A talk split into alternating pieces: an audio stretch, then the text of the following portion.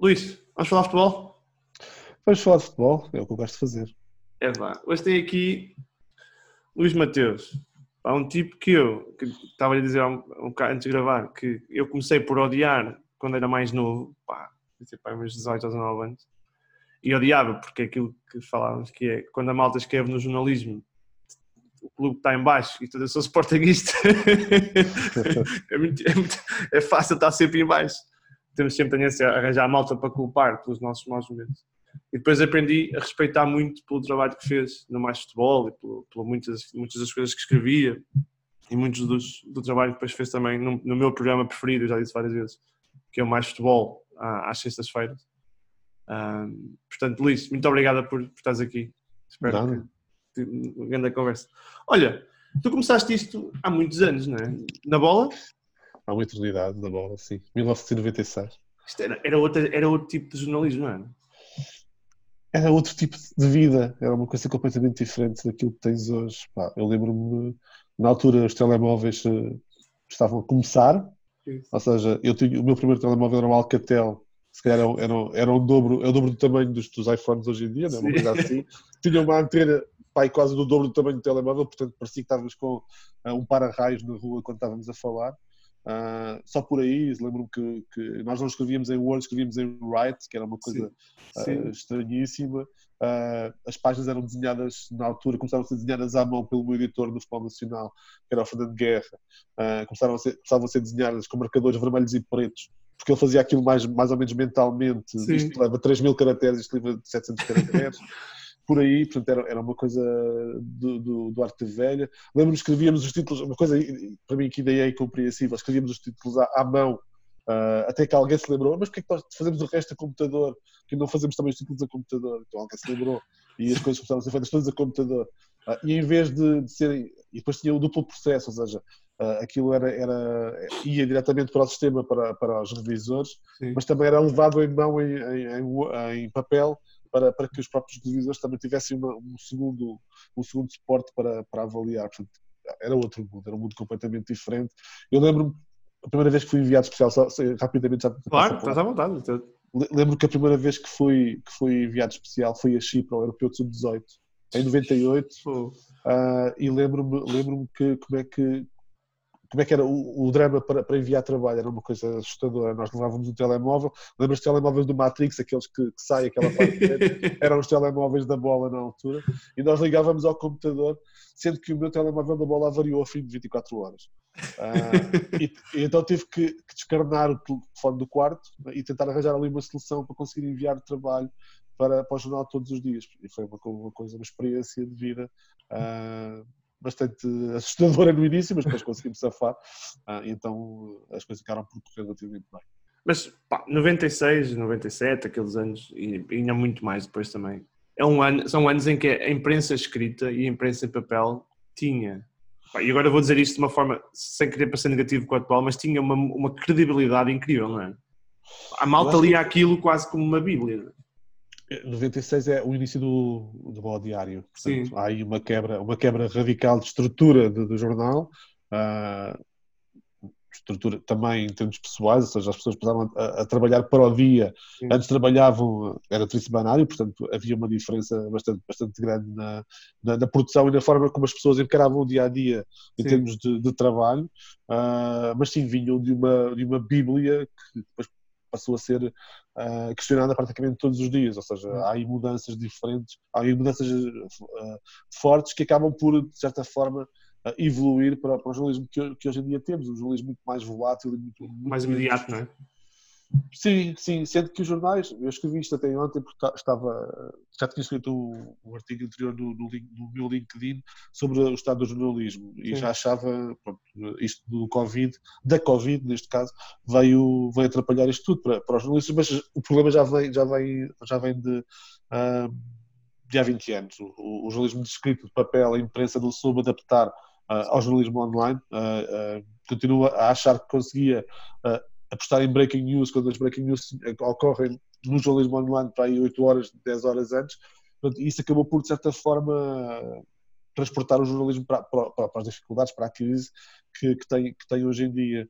Uh, mas sim, é a Bíblia quando eu entro na, na bola, a, Bíblia, a, bola quando eu entro, uh, quando eu entro na, na Travessa da Queimada 23, uh, era considerada uma Bíblia, pela, era muito bem escrita, os jornalistas eram muito eram excelentes escritores, excelentes contadores de histórias. Diz? Aquilo eram quase artigos científicos, pá. Era, era, era. E depois eu tinha uma coisa que eu achava muito a piada, embora não, desse, não, desse, não fosse fácil de ler no comboio, é, o jornal era, era enormíssimo, era extensíssimo, então aquilo não era fácil quando o texto começava na primeira página, começava pela 23 depois acabava na 48. Isso, então, tinhas que andar ali a, a, a, seguir, a seguir as indicações que te davam para tipo labirinto para chegar à conclusão do, uh, ao, fim do, ao fim do artigo. Mas, mas sim, era muito bem escrito, os jornalistas tinham muitos anos de, de profissão, de tarimba e acabavam por fazer excelentes textos. Uh, e por aí era, era, uma escola também de quem estava a aprender a escrever. Uh, a minha uh, pergunta agora, se é uma grande escola, não é?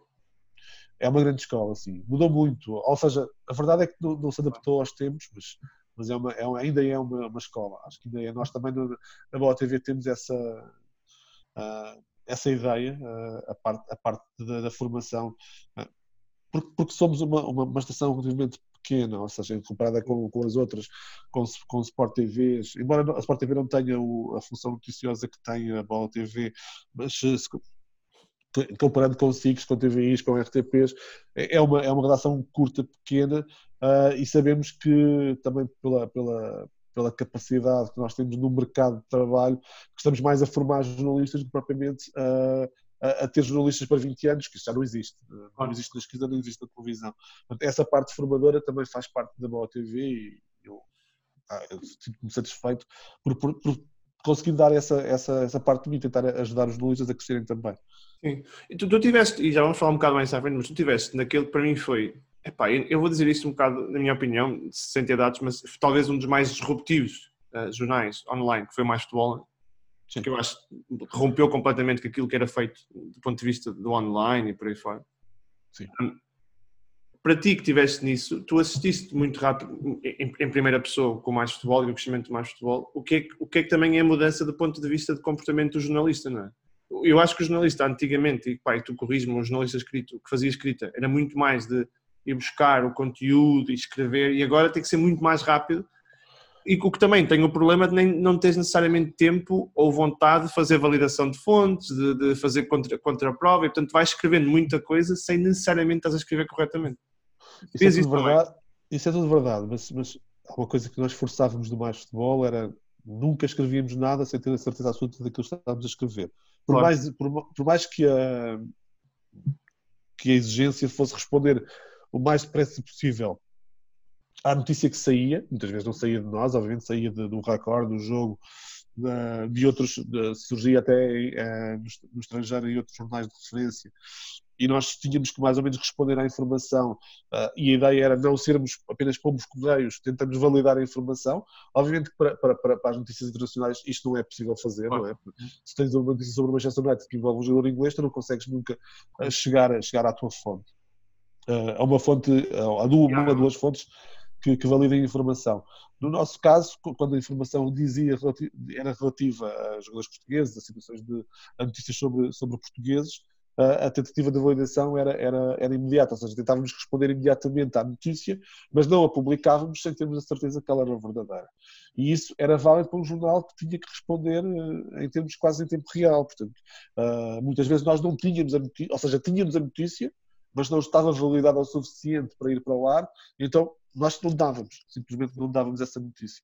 Uh, e isso parece contraproducente no, no, tempo que vivemos, mas acaba por também tornar o Mais Futebol aquilo que, que é hoje um jornal de referência. Sim, sim. Uh, também tínhamos muito cuidado na escolha das fontes, e isso é um dos problemas do jornalismo hoje em dia. Hoje praticamente se escreve tudo sobre tudo, uh, e nós muitas vezes até parecíamos que não estávamos a, a dormir, entre aspas, parecíamos que estávamos a dormir, não tínhamos, não tínhamos a notícia, porque não confiávamos na fonte. Não, isto é, pode parecer um bocadinho feio, mas nós não dávamos notícias do Mirror, não dávamos notícias do Sun, uh, tínhamos muitas dúvidas sobre, sobre, sobre a informação. São muitas dúvidas. Sim, e mesmo, e mesmo que já vinha, e isto também reflete um pouco o estado do jornalismo português, mesmo que já vinha na bola no recorde do jogo, e não sendo, nunca sendo aqui mal para os meus colegas, nós, uh, o nosso princípio era sempre a duvidar. Uh, e tentar confirmar a informação. Quando confirmamos a informação, então publicávamos e uh, isto pode não ter acontecido 100% das vezes, mas a ideia principal era citar sempre a fonte original, ou seja, o recorde avançou isto, ou a bola avançou isto, mais futebol confirmou. Uh, isto, isto, era sempre a regra de, uh, da forma como, nós funcionávamos com notícias que não eram nossas, mas que nós acabámos por ter um papel importante para nós, que era confirmar a informação. Olha, tu, tu tiveste no jornalismo escrito e, e fizeste mais coisas depois, tendo sempre mantido também um jornalismo escrito muito assente e, e na tua carreira. Um, achas, achas que depois de ter estado também, por exemplo, eu vou dar um exemplo, eu comecei a ter mais, eu, eu, eu, já, eu, eu fui gostando muito do trabalho, já falámos aqui e vamos falar também um bocado de, de, de, de alguns, algumas das rubricas que tinhas mais futebol, que me levaram a, ter, a apreciar mais o teu trabalho porque, porque depois tens, tens esse problema de quem é leitor, não é? Como eu, que, é, que é, nós temos, sofremos, entre aspas, não é? Não é que sofremos, eu por acaso até sou um gajo porreiro, nem, nem ligo muito a clubitos, mas há malta que é muito clubite. E portanto, quando estás a ler um artigo, não estás a ler o jornalista, estás a ler se isto ataca o teu clube. E portanto, tu acabas por, por, ter muita dificuldade em expor a qualidade do teu trabalho, porque nós, do lado de cá, estamos muito biased para aquilo que estamos a ler, né? nós, nós escolhemos muito rapidamente o que é que é bom, o que é que é mau, por se fala bem do meu clube ou fala mal do meu clube. Sim, não, acho que é um pouco por aí. Sim. É difícil, não é? É complicado. Uh, eu costumo, é costumo, não é para te, para te atingir a ti, mas eu costumo dizer que Portugal não tem cultura desportiva, ou seja, o que tem claro. é cultura clubística, né?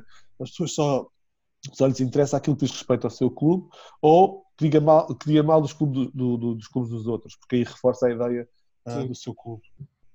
Uh, é complicado, sim, é complicado e, e eu, mesmo a minha exposição social e se calhar dos jornalistas com a minha idade, sou, sou daqueles que têm mais expressão social, ou seja, têm mais presença nas redes sociais.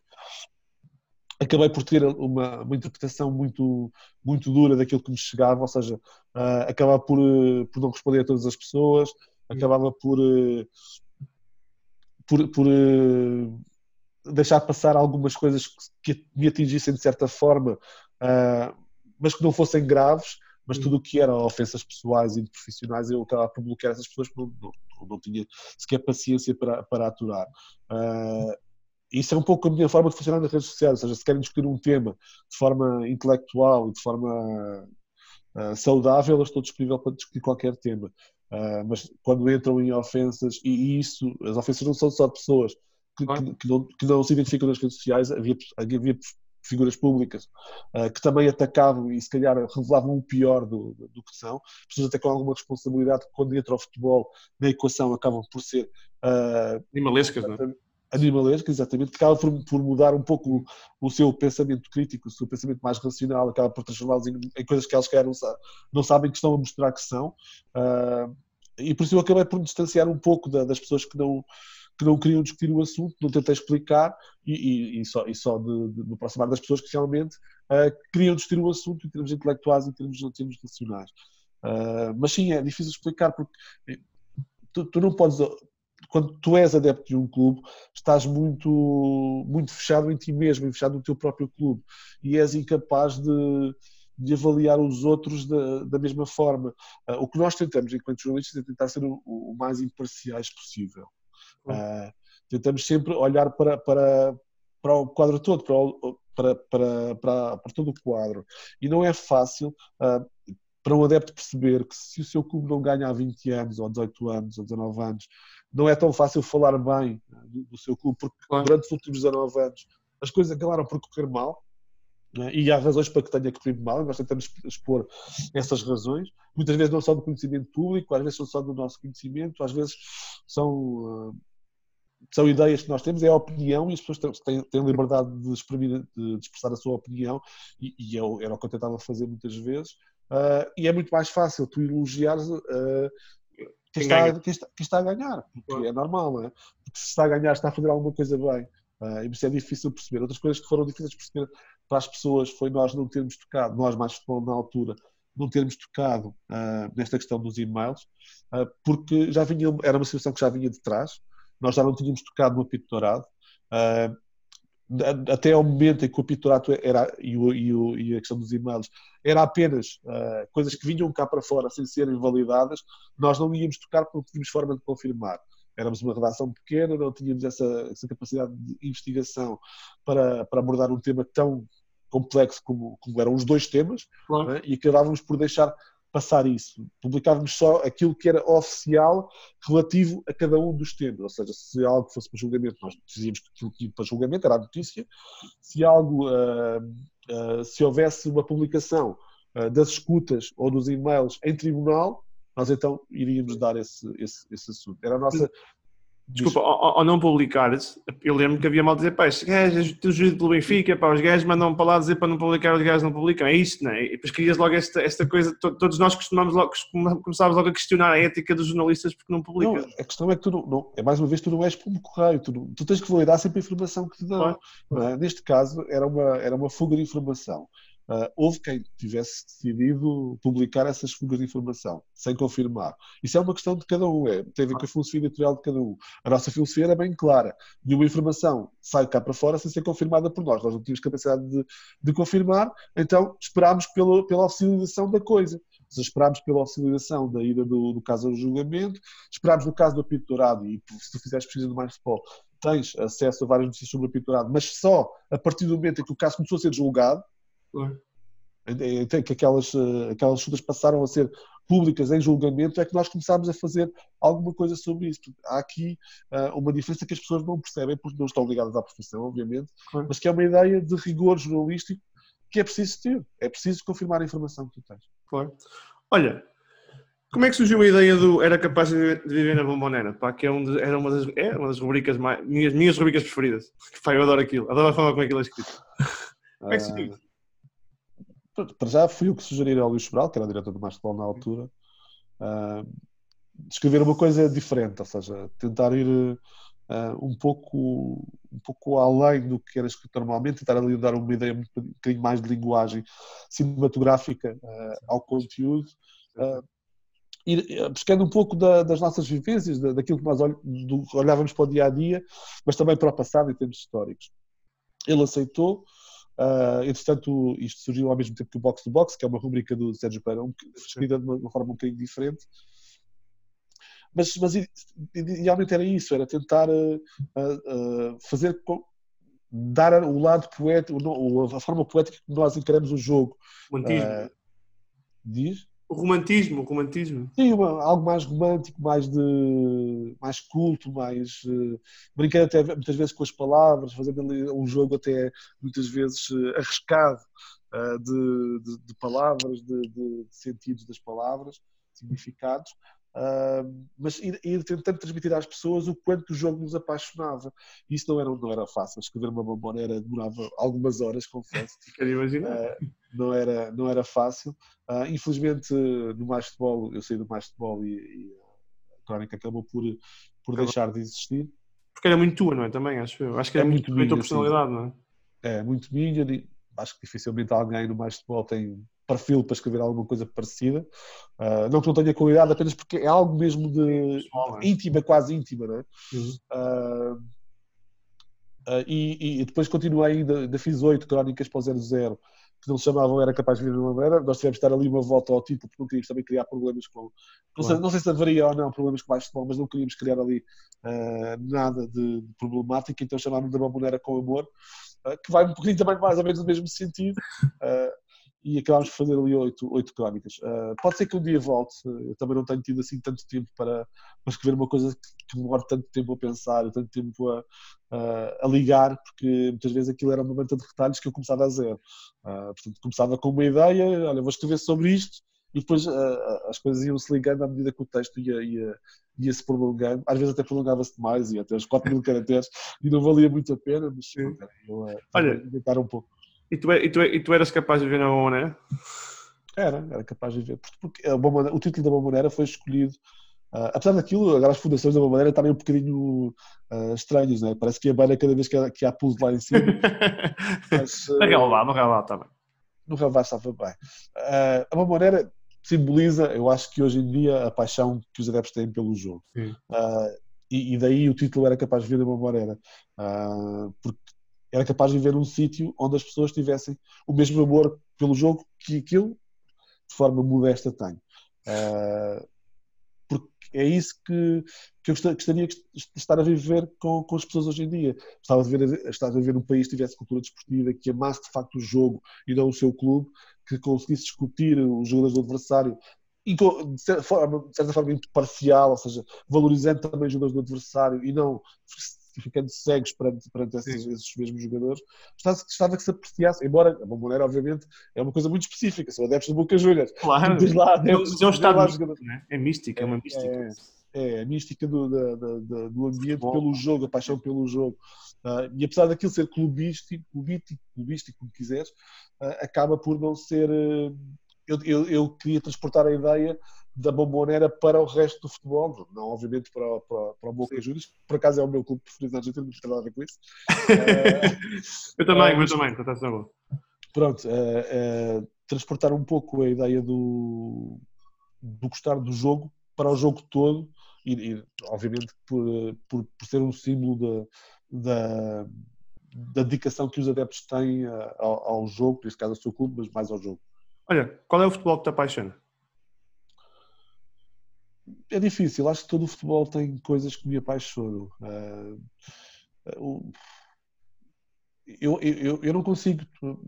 Eu, eu acho que isso é, é um pouco explicar a forma de, de, eu, ver, de eu ver o jogo. Uh, eu não consigo escolher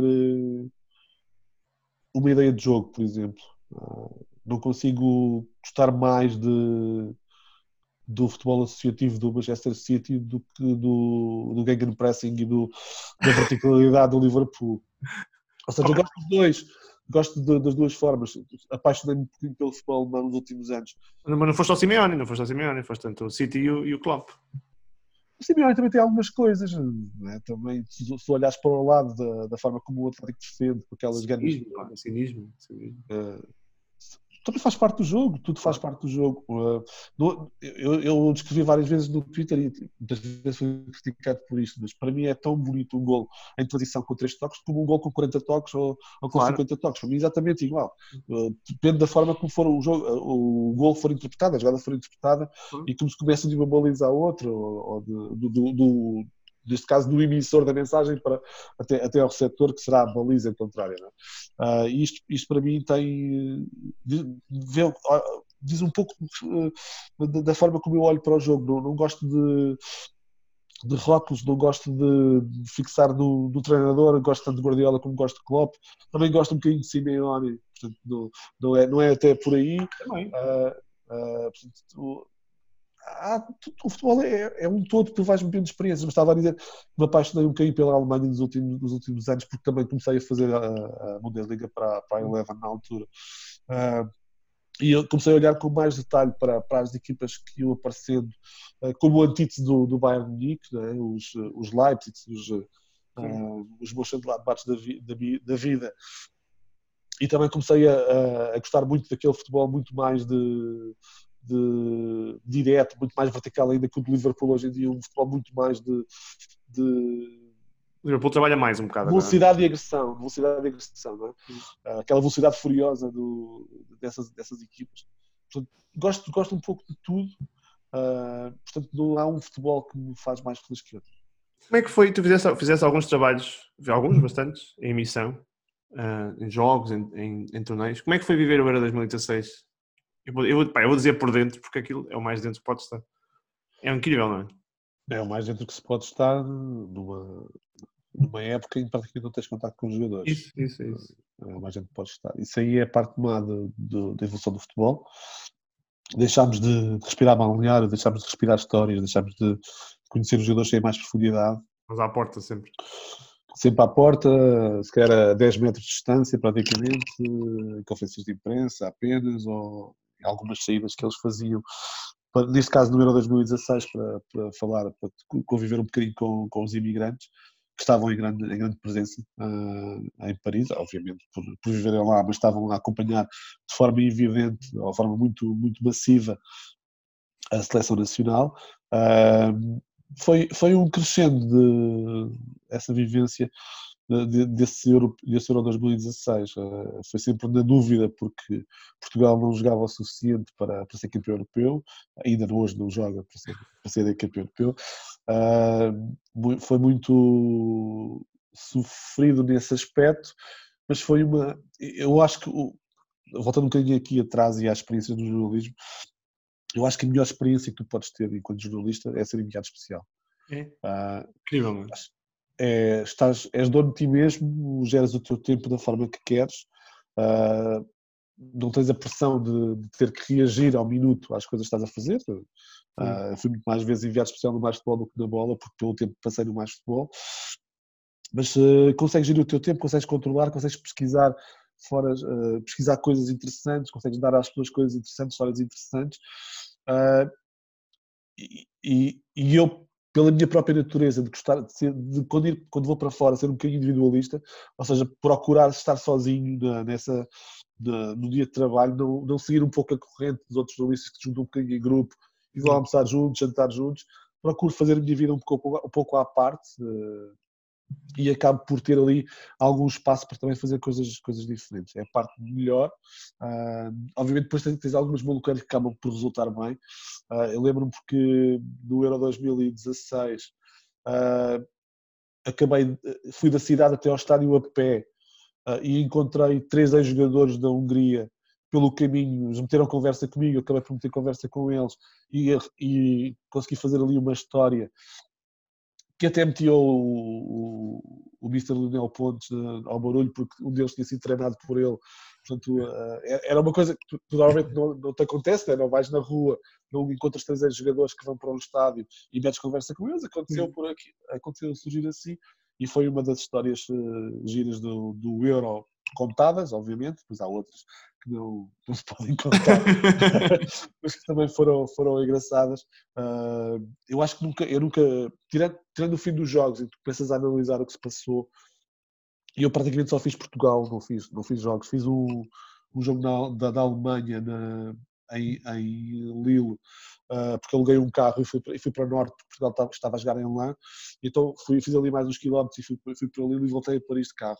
Uh, mas tive muito sempre, no Euro das Maçãs foi sempre diferente porque tive sempre muito preso à TVI, por questões que tinham a ver com orçamento, como a TVI faz parte do mesmo grupo, era muito mais fácil em termos de orçamento estar ao lado da TVI, até para, para de certa forma complementar o trabalho deles, entrava muitas vezes em direto uh, a comentar o estado da seleção, muitas vezes durante os treinos, às vezes às portas dos hotéis, fazendo ali um trabalho mais ou menos conjunto, mas os momentos em que estava sozinho acabava por, por por me sentir bem e fazer este, este, tipo, este tipo de coisas. Uh, mas eu só me dei conta do. Eu cheguei ao fim, para te dar a ideia, o Éder marca o golo uh, e tu tens toda a gente a festejar à minha volta e eu estou a escrever. Pá, faço um gesto com a mão era muito, é muito, muito normal para, para a imparcialidade dos jornalistas, faço aquele, aquele sim, sim. De, para marcarmos. Uh, antes, minutos antes, estava a comentar, precisamente com, com o meu diretor na altura. Eu, eu fui para o Euro, já sabia que ia ser diretor mais futebol, já, já havia essa, essa passagem de segundo, não era oficial, mas ia acontecer depois quando regressasse. Uh, mas o, o, meu diretor na altura, que era no Madureira, estava no Messenger uh, a falar comigo e eu estava a dizer: Olha, queres ver que é o Éder que vai marcar isto, que vai, que vai, entrar e vai marcar isto? E ele disse, pá, não, não, isto vai a penaltis e ganhamos, ganhamos nos penaltis. E eu, pá, isto, pá, o Éder... Tem que ser o Éder.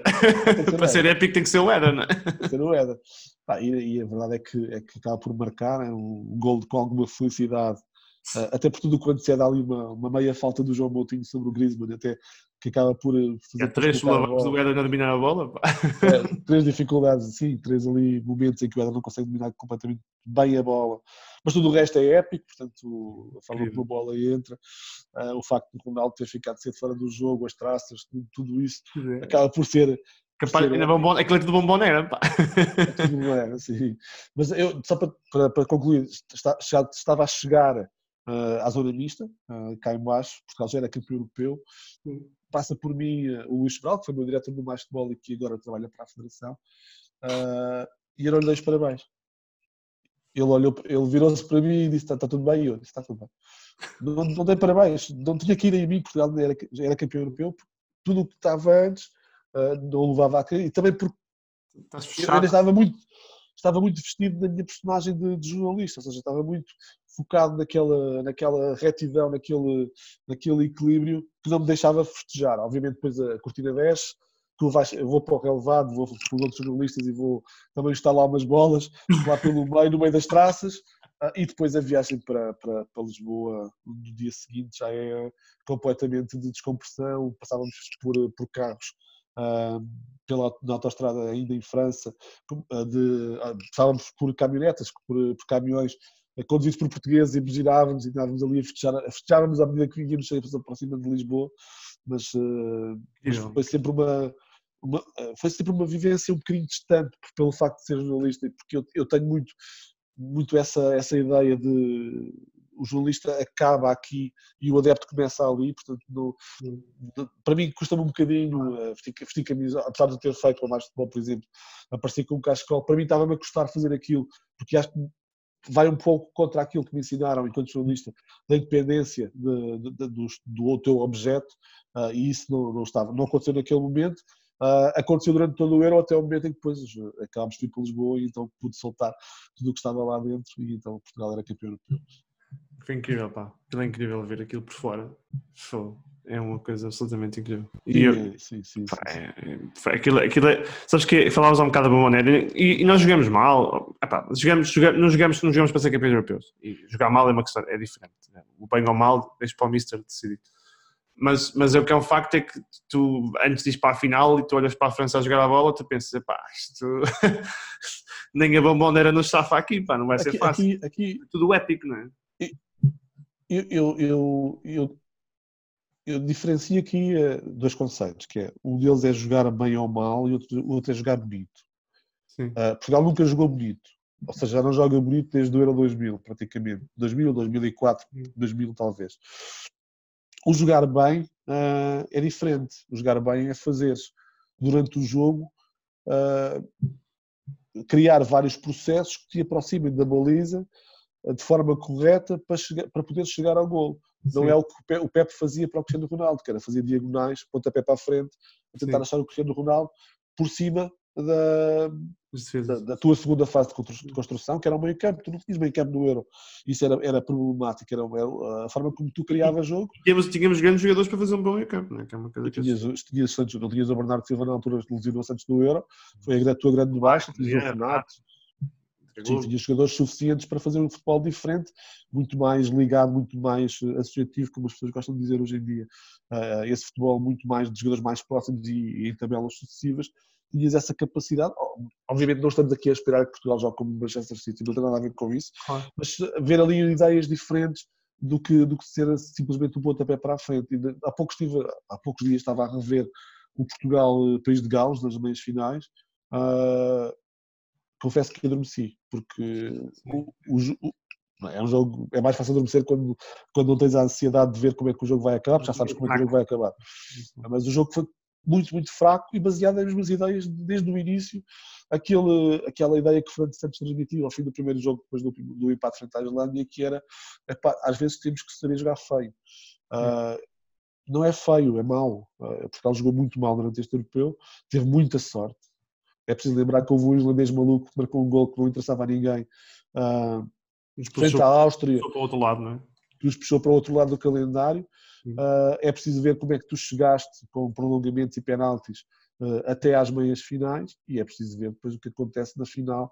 A França teve muito mais jogo do que tu, tiveste algumas oportunidades, é verdade, mas a França teve muito mais jogo que tu, mais uma vez, uh, e acabaste por ter a sorte de, de, alguém se lembrar de fazer o que geralmente nunca faz, que é rematar de longe dois terços uh, ali a meio do meio campo para, perante um dos melhores guarda-redes da atualidade, que é o Lyon. Sim. Enfim, olha, falando, falando um bocado mais atrás, uma final que para mim marca muito, porque eu acho que marca o melhor, talvez o melhor Mourinho que eu me lembro nos últimos, nos últimos 20 anos. Ah, estou a ser injusto. O Mourinho Lásio também é muito bom. A final Inter, Inter Bayern. Foi, foi, foi, muito giro, não foi? Estive lá, estive em Madrid, uh, nessa final. Uh, tudo o que. Também fui com a TVI, curiosamente, uh, fomos de carro para, para Madrid. Uh, foi tudo muito, muito engraçado e, e, hoje, e tinhas na altura as certezas que hoje não tens quando vês Mourinho entrar em campo com a sua nova equipe. Sabias que o Inter ia ganhar. Isso, é isso, é incrível, pá, incrível. Sabias que o Inter ia ganhar, por mal ou bem. O, o Bayern podia ter 90% de posse de bola, o Inter ia ganhar sempre aquele jogo. Porque olhavas para a forma que as equipas encaixavam antes e não era difícil prever o que ia acontecer. Com aqueles centrais que o Bayern tinha, era completamente fácil. É um jogador como o Gabriel Milito, que se achava o super-homem na altura, uh, chegar, chegar e. Fazia fazer tudo, para correr tudo bem ao homem. Fazia tudo. Achava-se o melhor jogador do mundo na altura, e se calhar até foi. Driblou, quinta, cima. Sim, sim, sim. E acabou por, eh, por uh, seguir o guião. O guião era aquele, estava escrito e resultou na perfeição. É, também é simbólico, tem sido em Madrid. O, o, a, uhum o Mourinho vai para lá a seguir e é simbólico aquela, aquela conversa com o Materazzi depois no fim estão a chorar uh, nós também já sabíamos que ia acontecer, portanto era, tá, era inevitável que o José Mourinho fosse para, para o Real Madrid. Eu acho que ainda é um, é um bocadinho injusto essa, essa análise que o melhor Mourinho acaba, acaba em Milão. Eu acho que acaba em Madrid. Acho que a, a época que é campeão é uma época fantástica. Sim, sim, sim. Uh, com talvez a melhor equipa em termos de clube da história uh, acaba por fazer uh, Sim. um campeonato incrível e a jogar bem, não, não a jogar defensivamente, a jogar, a jogar ao ataque, acaba por ser uh, talvez a última grande época de José Mourinho. Aquela vitória em Barcelona com o gol do Ronaldo, calma, né? O calma. Exatamente, exatamente. Tudo isso, tudo isso fantástico. acho que depois Mourinho perdeu-se um bocadinho. Uh, perdeu-se um bocadinho nas, nos seus fantasmas, perdeu-se um bocadinho na forma como se desligou dos jogadores que treina. Uh, a verdade é que. As redes sociais não ajudam, não é? Porque o mundo mudou à volta dele também. Ele, ele perdeu muito aquela capacidade de ter os jogadores à volta dele, porque aquilo fechava-se tudo, né? agora é tudo muito mais aberto, as redes sociais, os Pogba. Ele, fechava, ele fechava-se como uma capa em cima do jogador, ou seja, era ele que a primeira barreira de. Para, para evitar proteção, para evitar que, certa forma os, os seus jogadores fossem, fossem atingidos. Uh, isso fazia com que não houvesse praticamente pressão nenhuma uh, numa grande equipa como, como o Real Madrid ou como, como o Inter de Milão. Uh, depois perdeu ali um bocadinho a ligação, eu acho aos jogadores, e isso acaba por ser Uh, neste momento um grande defeito. E obviamente que o mundo evoluiu, não só as redes sociais, o próprio futebol mudou, uh, as equipas jogam de maneira diferente, já não chega, já não chega a ser só uh, isto é, pode parecer um bocadinho cru, mas não, não chega a ser só organizado uh, e ter os jogadores do seu lado, é preciso mais hoje em dia para ganhar um jogo. Os, jogadores são, os treinadores são muito mais, uh, se calhar, interventivos nas próprias equipas, as equipas são muito mais moldadas a, a, a, sobre, sobre, sobre os seus treinadores uh, e, e acaba sempre mais difícil, seja mais complexo hoje em dia uh, do que quando Mourinho chega e acaba por ser um revolucionário. Neste momento, o Mourinho não é o revolucionário que era quando chega Benfica, União Laria, Futebol Clube do Porto. Uh, é, mais, é mais um, e neste caso, ser mais um está a funcionar contra eles. É engraçado, sabes que eu, eu, eu tinha, tenho a ideia que ele, que ele sabe muito do jogo. Um, Pá, e tinha uma equipa técnica que se rodeou de uma equipa técnica muito forte, né? com o Rui Faria, com o Silvini, com, teve o AVB antes. A ideia que eu tenho, e, e eu sem querer jogar o, o, Missa, porque obviamente sabe muito mais futebol do que eu, é, que é, é, difícil de explicar como é que o Mourinho, que conseguia pôr o Porto a jogar, pá, a dar 4-0 a Lásio, uma super Lásio, 4-1, uma super Lásio, pá, um jogo fantástico, pá, um jogo para mim incrível. Uma equipa que, que conseguia com todas, com todas aquilo que aconteceu à volta do, da viagem do Barcelona, mesmo assim, ganhar 3-1 ao Barcelona de Guardiola. E atenção que esse Porto, esse Porto é recrutado em Portugal, não é? Claro, e Derleis e Maciéis e não sei. Nuno Valente, Valente Paulo Sim, uma equipa criada meio em Portugal. E depois, o Real Madrid, obviamente, que já é uma dimensão diferente.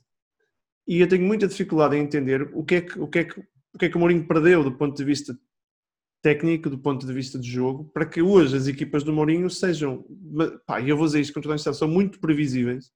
O futebol é muito pouco, muito pouco intenso, é, é, é tu muito rapidamente percebes o que é que ele vai fazer, ele não muda muito, não, deixou de fazer os, os, os mind games como ele fazia, aquilo tornou-se um, um, tipo carrancudo, quase, quase chato, e isto é engraçado, não é? Porque eh, vês o futebol evoluir e tu vês o Mourinho que eu tinha, que tinha, tem como um treinador de topo, que se, de alguma forma não acompanhou esta evolução, não é? Sim, mas é muito difícil explicar. É claro. difícil explicar.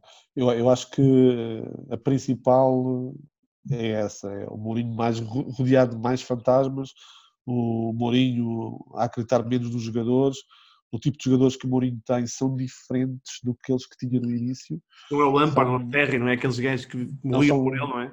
Sim, exatamente. Ou não são os Danetis da Danetis, também, isso, percebe? Uh, mesmo no Real Madrid, apesar de ter sido campeão uma vez, acaba por ter dificuldades em ligar-se àquelas, àquelas figuras, aos Sérgio Ramos, Uh, aos, não era um plantel a Mourinho, é? não era um plantel a Mourinho. Não é um plantel de trabalho a Mourinho e isso acaba. E sobretudo tem demasiadas uh, grandes figuras. E parece-me que, é, que é aí que também se perde um pouco uh, a incapacidade de controlar o jogador como ele controlava antes. Mourinho transformava um jogador mediano, vamos, não queria ofender, mas uh, Paulo Sim. Ferreira, lateral direito mediano, uh, mediano, mediano alto, talvez, uh, mas olhas para o fim de carreira de Paulo Ferreira e percebes o que ele desce sem Mourinho e acaba por transformá-lo no melhor lateral direito da altura, talvez. Sim, sim. isso é incrível, a capacidade, o que acrescentava Mourinho aos seus jogadores. Sim, sim, também, também. O que ele acrescentava aos seus jogadores era muito mais do que poderia acrescentar, neste caso, a, a grandes, a grandes craques. Uh, e, e uh, ele não conseguiu agarrá-los não consegue agarrá-los da mesma maneira, também é muito mais complicado. Obviamente que o trabalho é muito mais difícil. Claro. Tu não falas para um Pogba, não, exiges de Pogba aquilo que tu podes exigir a um Pedro Mendes, a um Costinha, uh, percebes? Uh, a um Alan Nietzsche, por exemplo. Eu, eu acho que, desculpa interromper, eu acho que, eu acho que é, é, tocaste no ponto, o Mourinho, o Mourinho que gosta de ser professor, não é? tem muita dificuldade em trabalhar com malta que não quer ser aluno. Percebes o que eu quero dizer? Sim, não, não, não, tu, tu do lado de cá não queres receber informação como se fosses o meu professor. E se tu reparares, depois está uma coisa ligada à outra, porque se tu não consegues falar para eles, depois eles já são os culpados Sim. Então tu já não os consegues proteger, já não os queres proteger porque eles não fazem aquilo que tu lhes pedes. Então as coisas, é, tipo, a neve as coisas acabam por correr mal. Acho que é um pouco por aí. Eu acho que Mourinho também não teve a capacidade de fazer, de olhar um bocadinho para dentro e perceber aquilo que ele estava a fazer mal e não conseguir dar o próximo passo. Uh, eu, eu defendia já várias vezes, muito antes desta paragem recente de, de, do, do Mourinho, que ele já devia ter parado, já devia ter olhado um pouco, estudado um pouco a forma como, aí a parte do jogo, não a parte da ligação aos jogadores, mas a parte mais do jogo, a parte monótona que tu olhas para, para, olhavas para o Manchester United, por exemplo, a forma, a forma quase previsível como eles, como eles jogavam, uh, defensiva até, uh, acho que o Mourinho devia ter acho que o futebol estava a evoluir ao lado dele e ele continuava fechado também em si mesmo. Uh, e, e convinha-lhe também aproveitar esta paragem. Eu acho que ele, ele fez. Acho que a forma como entra de novo no Tottenham, acho que entra diferente da forma como entra no Manchester United. Acho que acaba por uh, tentar ser um bocadinho mais. Uh, também, obviamente que a pressão é diferente, mas ah. tentar ser um, tentar um bocadinho mais, mais ligado aos jogadores, com um discurso muito mais coerente, menos. menos não é para baixo do autocarro, né? não anda menos, Sim, sim, e, e, menos ligado a teorias da conspiração, percebes? Assim, o Mourinho mais, mais próximo daquilo que realmente foi, uh, mas as coisas também não estão a correr assim tão bem. Portanto, há aqui, há aqui claramente um problema também a nível do, do futebol apresentado. Acho que o Mourinho chegou até lá, chegou a uma, uma das partes do problema, mas não chegou a, a todo lado do problema. Olha, tu, tu fizeste parte muitas vezes do, durante, durante muito tempo, do programa Mais Futebol. Sim. Na TV. Aquilo é um programa que dá um prazer do caça a gravar, não é? Aquilo é malta porreiríssimo. Já não era gravado, era direto. Direto, desculpa. Eu quis dizer, é da, a passarem, claro, sim. sim eu esta tá. sabia, malta, hein? tem calma. sim, eu quis dizer, dá, dá, dá, montes, dá prazer a passarem, a, a gravar, a fazer. Não, e, senti sempre que podias, uh, para, para, mim, eu cresci, na, cresci a escrever, uh, esta, esta faceta minha televisão é um pouco contra a natura, ou seja, nunca, nunca quis eh, aparecer à frente de uma câmara, nunca quis fazer televisão, nunca quis fazer rádio. Uh, acabei por me forçar a, a, a, isso, e se calhar hoje em dia, por me ter forçado a isso, é que trabalho numa televisão, se não tivesse forçado, hoje em dia não, se calhar não teria emprego, por exemplo. Ah. Uh, mas uh, nunca, nunca foi algo que foi natural para mim, portanto, é uma coisa que eu sempre, sempre aceitei e nunca fui nunca me senti bem perante uma, perante uma câmara. Uh, o basquetebol, apesar de tudo, era mais fácil de, de viver em, em, estúdio, porque as pessoas respeitavam-se todas, não havia confusão, iam todas a almoçar eh, alguns dias antes da semana e a conversa muito, era muito sobre o futebol, mas muito raramente sobre o programa que íamos fazer, portanto aquilo era muito feito, uh, muito feito, organizado pela Cláudia Lopes, obviamente uh, ela tem o mérito todo de, de construir o programa em termos de, de estrutura. O uh, também é assim, não é? Tranquilo, descontraído. Sim, descontraído e acaba por, acaba por dar também ali uma energia positiva uh, ao próprio programa, a soltar um pouco também os convidados.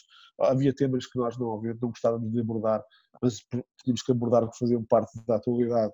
Mas nós queríamos era, mais uma vez, falar de bola e não, e não falar de polémicas. Carregar no Barbosa, não é? E bater no Barbosa. E bater um bocadinho no Barbosa.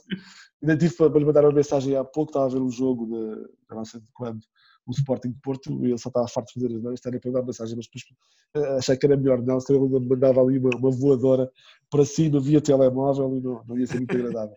Uh, mas tudo pessoal, tudo pessoal impecável, uh, o Tomás, uma pessoa incrível, muito, muito, muito da linha da pessoa reta, rigorosa, mas também muito, muito amiga, ou seja, muito, muito próximo a ti, que uh, sempre a tentar ajudar, uh, o Pedro, que toda a gente conhece da, da rádio, uh, com uma facilidade, uma facilidade incrível de comunicar, acho que é dos melhores comunicadores hoje em dia no, no país, agora com, com o trabalho delicado que é tentar levantar a TV a nível de, de programas, mas em termos de comunicação de rádio, comunicação, sem ser rádio, comunicação comunicador. total, comunicador nato, faz aquilo como o Pedro às costas, o Pedro também, nada a dizer, um profissional incrível, incrível enquanto jogador. Uh,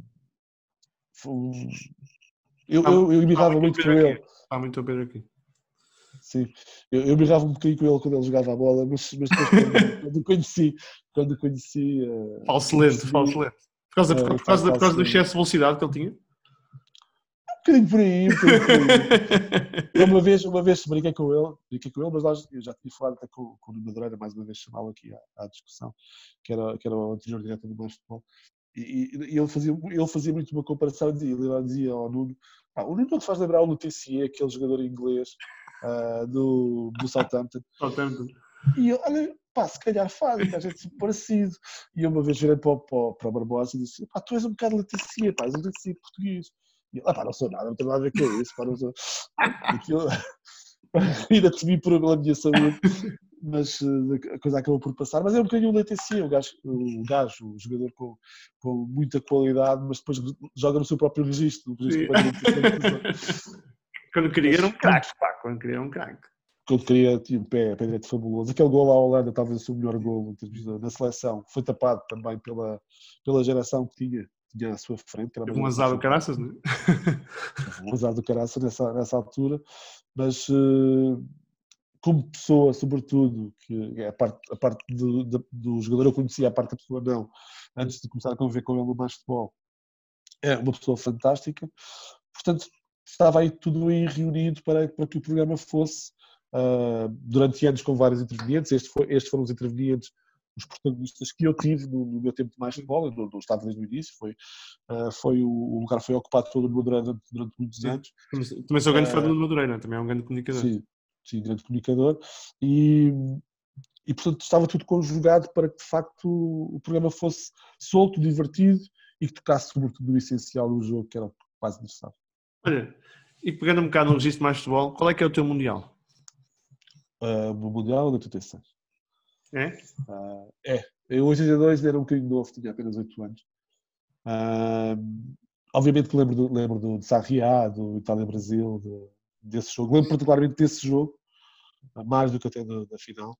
Uh, não, não, me lembro do Maradona, para, para desgraça minha, não, não estava muito atento ao Maradona na altura.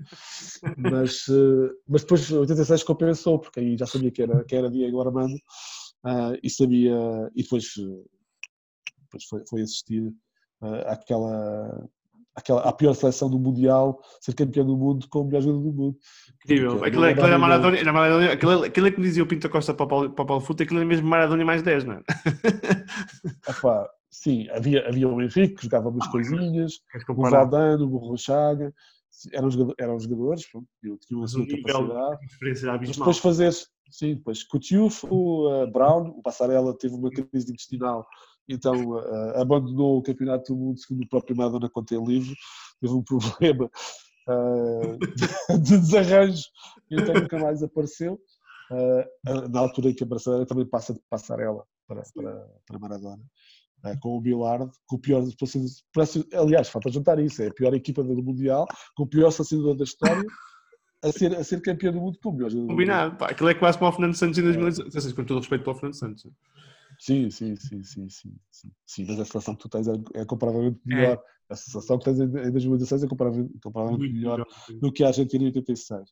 Uh, é, pois é, é um Mundial que eu também vejo com mais atenção, obviamente. Tem, tem Maradona, acaba por. O meu, meu, se calhar, segundo grande herói, primeiro foi Rui Costa. É pá, estamos, estamos, estamos, estamos. Sabes que este programa chama-se por causa do Rui Costa, pá. Ah, é? Não sabia, não sabia. Sou um grande mas... Pá, craque. Sim. Eu depois, a primeira, a primeira saída que eu faço como jornalista é um, é um jogo da Fiorentina no Estádio da Luz. A Fiorentina vai jogar cá a uh, Taça das Taças uh, com o Benfica. E é o, meu primeiro, é o meu primeiro serviço, sim. É o meu primeiro serviço enquanto, enquanto jornalista. Uh, e, e, eu lembro que na altura uh, a Fiorentina estava em blackout, silêncio estampa. Uh, e, e o Rui Costa pede desculpa, não, não vai falar, não vai falar no Estádio da Luz. Uh, e está assim de lado no, no, no antigo Estádio da Luz, na, na, velha luz, e está assim de lado e eu vou ter com ele a peça-lhe a camisola. E eu, como jornalista, pronto, não era uma coisa que eu não deveria fazer, mas nessa altura ultrapassou-me e ele, como, como, como olhando para mim assim um bocadinho de alto para, para baixo, como pessoa que não, não conhecia à sua frente, dizer desculpa, mas já prometi a 10 pessoas e não tenho mais para dar. E eu, claro, obviamente, Rui, pronto, não, não, há, não há qualquer problema. Mas ele ainda me disse: olha, para voltar amanhã, pode ser que eu arranje. E eu, pronto, já não voltei porque era dia do jogo e não estava, não estava marcado para isso. jogador. Sabes que eu ainda pronto, esse, esse é, é, é, é, o meu primeiro grande herói, obviamente que. O meu primeiro, à, à mesma altura que Maradona, Martins surgiu em 86 o, e já o meu herói dos anos seguintes, apesar de eu, de eu no Itália 90 ter torcido pela Alemanha e não pela Argentina, porque a Argentina jogava um futebol miserável a 0-0. Eu era mais pelo Matheus e, e companhia do provavelmente pela, pela Argentina. Parece um caso um bocado um querer dizer isto, mas na altura era verdade. Uh, mas 90, 90 91, Campeonato do Mundo uh, de Júniores em Lisboa, portanto uh, acaba por Costa depois pegar aí no, bocadinho do testemunho. Maradona ainda dura ali mais 11 anos, mas já muito intermitente. Portanto, os meus dois primeiros heróis são Maradona e Rui Costa. Uh, eu lembro-me eu lembro que, que, saio do, do Argentina e Inglaterra, do, da mão de Deus e do gol do século, e saio a correr as escadas, nós morava, jogávamos à bola no, no no empedrado, asfalto, nas traseiras da minha casa, saio a correr pela, pela, pelas escadas abaixo e vou para, para esse sítio onde, onde jogávamos a bola e acabo por perguntar vocês viram aquilo, vocês viram aquilo, que era o gol do século, Sim. a passar por seis jogadores ingleses. Uh, que nem ia derrubá-los com o dominó até chegar, até chegar ao Peter Shilton e, e é, é, é, o Mundial que marca mais. Depois também o Itália 90 é fraquinho, só há pouco. A Inglaterra e, e Itália pouco mais. A Alemanha acaba por ser campeão do mundo, mas também jogaram futebol. Sim, sim, fraca. 94 é horrível. Uh, 98 tem algumas coisinhas, mas uh, já é a parte profissional a, a funcionar, é é bocadinho desligada. É, mais um bocadinho mais desligada da paixão, portanto já não é, já não é muito, não é olhado da mesma forma. Sim. Isto muda um bocadinho a ti, porque é, é um pouco o que eu digo aos meus amigos às vezes. Uh, eles perguntam-me como é que tu consegues ver um jogo hoje em dia? Disse, não da mesma forma. Não consigo olhar para um jogo e não tentar perceber o que é está a correr mal e o que está a correr bem para ambas equipas. Não consigo olhar para um jogo e perceber este jogador está a fazer sentido aqui ou não está a fazer aqui. Tu, quando, estás, quando és adepto, não estás a olhar para o jogo assim. Estás a, estás a olhar para a beleza do espetáculo. É? E eu, essa parte já perdi há muito tempo. Já não olho para o jogo da mesma maneira. Às vezes eu tento desligar, tento ver aí alguns campeonatos um pouco fora da caixa para tentar ver só por ver, mas acaba por tentar sempre analisar qualquer coisa, olhar para este jogador, este jogador é capaz de evoluir, é capaz de ter alguma coisa interessante no futuro. É um, é um bocadinho por aí. A forma como, e daí também a parte do, do, do, do seres mais imparcial ou, ou, mais parcial, tu, a, partir do momento em que tu, pelo menos eu falo por mim, a partir do momento em que eu evoluo na profissão, o futebol é uma coisa completamente diferente, não é vivido da mesma maneira. Uh, e daí também ter explicado a parte do Euro 2016. Para mim, até, até ao momento em que, em que uh, entro no carro da TV e começo a viajar para Lisboa, nada aconteceu antes. Houve aquele momento do relevado a estar traças e bolas, mas, uh, mas pouco mais, uh, ir para casa, ir para, para o hotel, neste caso, descansar, dormir uh, e depois no dia seguinte fazer a viagem, então aí solto, uh, poder, poder festejar um pouco. Ou seja, a forma como tu olhas para o futebol, o jornalista deve olhar para o futebol, ou como eu, se quiseres, se quiserem tomar como exemplo, que não, não, não, é esse o meu objetivo, como eu olho para o futebol, é enquanto estou a ver futebol, não há, uh, é tudo muito analítico, não é nada de. de não, há, não há emoções. Não, não, há emoções ali. Olha, e, e o Johan Cruyff? Tenho muita pena não ter visto jogar. Que, uh, que figura, pá. Tenho muita pena não ter visto jogar, maior influência do jogo, assim de repente. Uh, pelas, pelas ligações a, não só à escola holandesa, Van Gaal, Sim. embora Van Gaal fosse o arqui-inimigo, uh, até pela, pela forma que olhava para o jogo muito mais... mais uh, muito mais, trabalho, muito mais estruturado. Muito mais estratégico, muito mais delineado ao pormenor do que, do que Cruyff. Uh, mas vários outros treinadores, uh, Iring, por exemplo, Uh, Ronald Koeman também são descendentes diretos de, de Cruyff, Van Basten também, uhum. que teve pouco tempo na seleção, mas, uh, também era descendente direto dele, Rijkaard também, teve uma carreira demasiado curta também.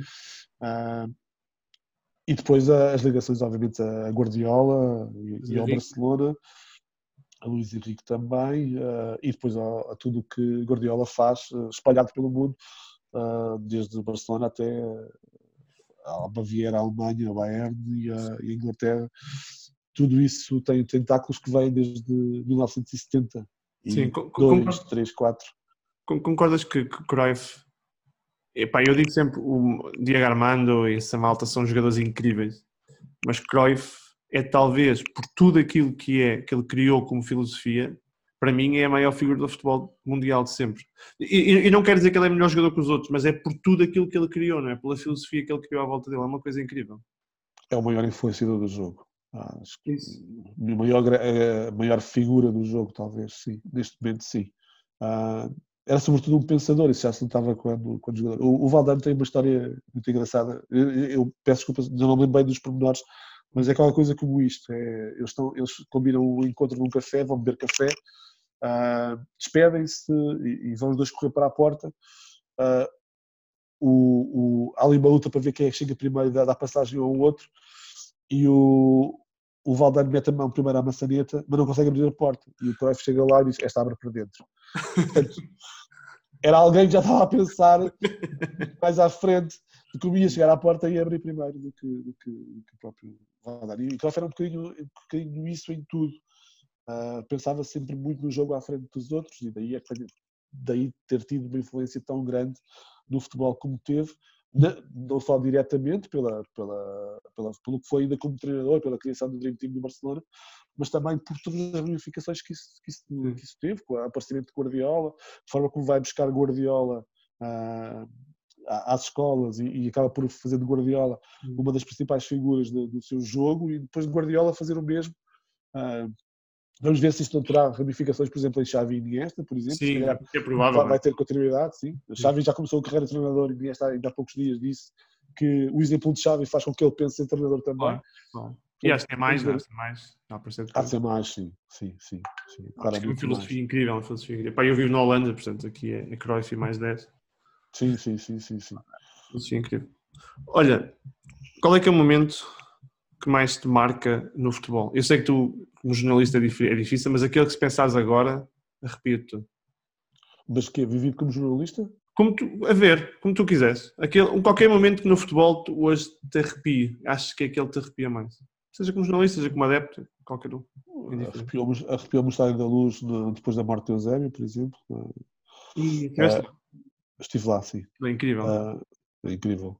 Uh, arrepia-me a morte de Fer, estava a trabalhar no, Futebol na altura, estava a editar uh, e, e, é um dos momentos mais marcantes da minha carreira porque nós já sabíamos que, sempre tínhamos informação que o Fer tinha morrido, mas uh, eu até ao último minuto deixei estar tudo como estava, ou seja, não, não pus nenhuma manchete, não pus nenhuma notícia e tive que ir gerindo uma, uma redação que estava partida emocionalmente pelo que estava a acontecer. Tinha duas, três miúdas à minha frente a chorar, que tive que mandar para casa. Uma delas conhecia uh, pessoalmente o, o Nicolas Ferrer. Uh, e, e, e, nessa altura foi, vai para casa, não estás aqui a fazer nada, não, não te quero aqui, vai descansar.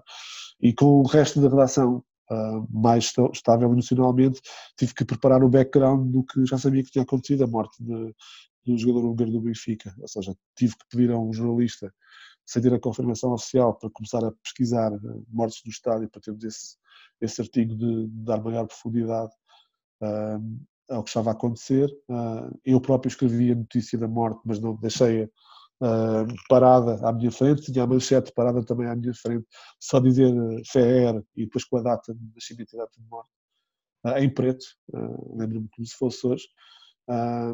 e a gestão disto é obviamente muito, muito complicada e foi uma das coisas que mais me marcaram uh, na carreira. Obviamente, como, como jornalista, foi muito interessante fazer o Euro, o Euro, de, o Euro de 2018 em Chipre, foi a minha, minha primeira saída. Uh, tive, tive algumas outras, mas essa, pela, porque foi um mês e foi muito tempo fora de casa, também me marca de certa forma. Uh, não sei, acho acho pouco por aí. O, Euro 2016 também, de certa forma, acaba, por, acaba por, por te marcar, porque te liga a um maior momento da seleção até, até hoje, em termos de resultados. Um, acho, acho que por aí. Uh, não tenho assim mais momentos. Já tens muitos. Lembro. Diz Não, não, não, não, continuo. Ia dizer, ia dizer que estamos a fechar e acho que a forma como explicaste o momento fair é ideal para, para fechar com uma coisa que eu acho que é importante as pessoas perceberem, que é os jornalistas também são seres humanos. E não são, são a malta que escreve. Também são, são tem família, tem, tem emoções, uh, tem ideais, uh, nem, nem, todos têm os mesmos, ideais, uh, nem todos têm as mesmas emoções, nem todos vivem o momento da mesma forma, mas são todos, são todos pessoas, são todas pessoas que, sobretudo, acho que merecem respeito. Uh, acho, que, acho que o momento, o momento que hoje estamos a viver não diz muito respeito ao, ao, ao jornalismo desportivo que é o que foi que eu abracei durante grande parte da minha carreira, uh, foi esse jornalismo. Tive aí umas, uh, uns momentos em que saí do próprio jornalismo e até do jornalismo esportivo. Estive, estive a, organizar o IOL, o portal IOL, e mexia com muito mais do que, do que futebol e do que, e do que desporto. Uh, mas foi, a minha carreira está muito, muito no jornalismo desportivo, mas neste momento é que não, não afeta particularmente, ou afeta, mas não é o, o, principal do, do momento em que vivemos, é preciso perceber a importância que tem o jornalismo na, na vida das pessoas e no, Estado democrático. Uh, é, o jornalismo é muito importante, uh, se calhar merecia ter apoios mais evidentes e não condicionados, ou seja, mais evidentes para, por parte do Estado, mas que não de facto condicionassem a sua liberdade, que é muito importante, como disse, no, no, no Estado democrático, e merecia também que ter, sobretudo o jornalismo português, merecia ter um público que de facto se importasse, ou um público que, que gostasse, de, gostasse de ler, que está longe de acontecer, gostasse de ler jornais, também está longe de acontecer, gostasse de estar atualizado e a partir de estar atualizado pudesse formar as suas próprias opiniões, também está longe de acontecer. No caso do jornalismo desportivo, também gostaria de ter um público obviamente que tivesse uma cultura desportiva diferente e privilegiasse o desporto e a modalidade acima do seu próprio clube, isso melhoraria, fazia, melhoraria muito no, no nosso trabalho. Uh, e voltando à questão, por tudo isto, acho que os jornalistas merecem respeito e nesta fase delicada da profissão, acho que ainda merecem mais respeito. Luís, forma perfeita de terminar isto. Grande abraço. um abraço, obrigado.